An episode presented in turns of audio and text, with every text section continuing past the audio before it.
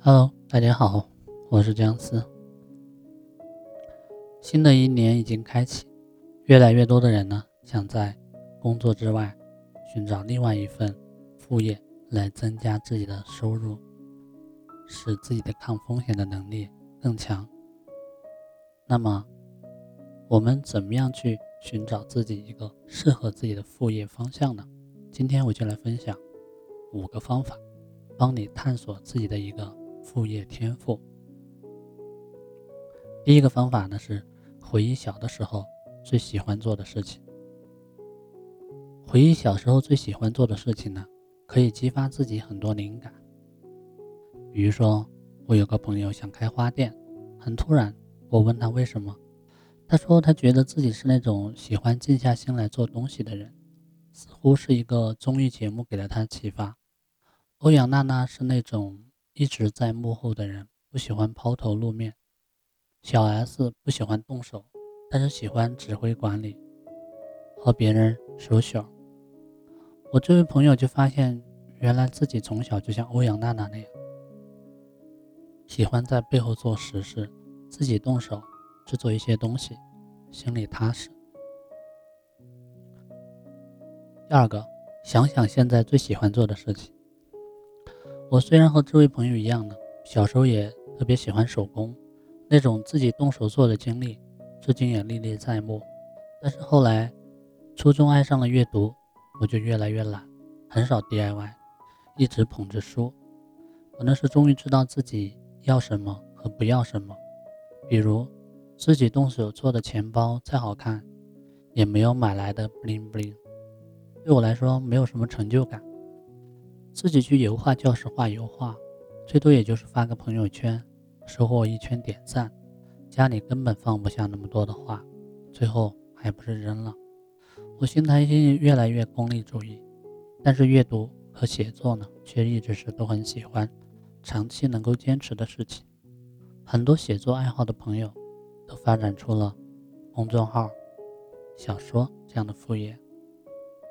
另外呢，你可能很喜欢分享，把很多好玩的事情讲给别人听。你拥有的可能就是表达能力、演讲能力，也许可以发展销售、讲师这样的副业。你喜欢运动，也可以带着大家一起运动，比如做健身教练、瑜伽、舞蹈老师，自己都可以好好的想一想。第三呢，是找出自己最擅长的事情。自己最擅长的事情呢，不一定是自己最喜欢的事情，还是自己做起来得心应手的事情。比如说，我们的设计师，他擅长做设计，工作的时候游刃有余，但是他没有那么喜欢，所以很多兼职设计的活儿找上门的时候，他都拒绝了，宁愿看看剧，出去玩。另外呢，我和我另一个小朋友擅长做公众号。很多别的企业来打听，希望我们能兼职接手他们家的公众号，我们领导就推荐给我们，让我们去试试赚点外快。我们自己也没有想到有这样的机会，但既然来了，又不费力，那就做着吧。另外呢，我经常给人算塔罗，其实也不是特别喜欢，只是我比较擅长，又有很多人来问，也就兼着在做。而我喜欢的催眠，又做的没有我想象那么顺利。可见这个事儿有时候并不遂人愿，所以，如果你想发展副业，从自己擅长的入手是一个很好的选择。有个女孩呢，有两个副业的想法，一个是做公众号，做好之后呢，靠广告收入赚钱；还有一个呢是做微商卖货，因为她有朋友一起走着，有货源。问我该从事哪一个，我说有时间的话，其实可以一起弄。没时间就做微商卖货，公众号是一个慢慢积累的过程，要做很久才能做大做强，这意味着要等很久才能看到钱。微商呢，因为是有货源，马上就能开始，多多少少很快就能有收入。你做了几个月，就会有哎，我还挺擅长做这个的哈，这个做起来还挺容易的感觉。这种定期有收入的感觉是很重要的，可以支持自己继续做下去。而不会失去动力。第四一个是问问周围的人自己的特长，这个方法很有效。你可以问问身边的人，或者发个朋友圈，让大家说说自己的三个特长，你会有意外的收获。我是有好几个朋友跟我提过，我是很擅长讲故事。我看完一个电影回来，或者吃完什么好吃的回来，可以描述的绘声绘色，说的他们都很想去。但其他人描述就很平淡，所以我大概是一个可以把普通事情描述的很精彩的人。这个点我一开始没有在意，说的人多了，我才意识到，哦，原来这个是有一点好。于是有一阵子就很想去做销售或者。做培训。第五呢是观察他人，环境参与法。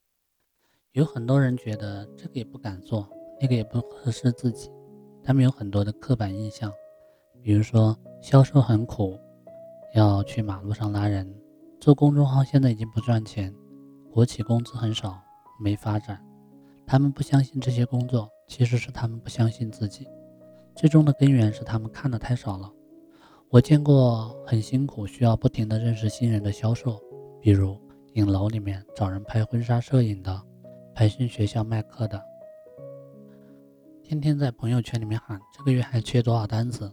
我也见过通过公司资源来发展自己的客源的，也就是说，这些人的公司好，平台好，公司提供很多机遇。作为一个销售，你需要去对接、去维系，你不需要费尽心思到处拉人，你只需要好好服务。发挥情商，认识很多人，知道他们虽然职业一样，但是工作方法各不相同，你就有了很多选择。